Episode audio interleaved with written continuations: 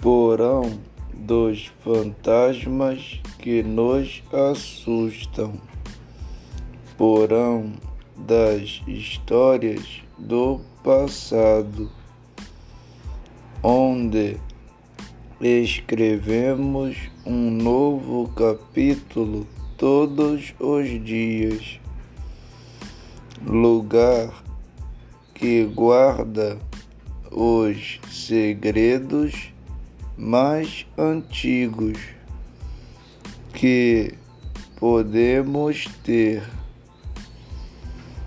Porão dos pesadelos noturnos, onde só falta correr para baixo das cobertas para me esconder, pois deste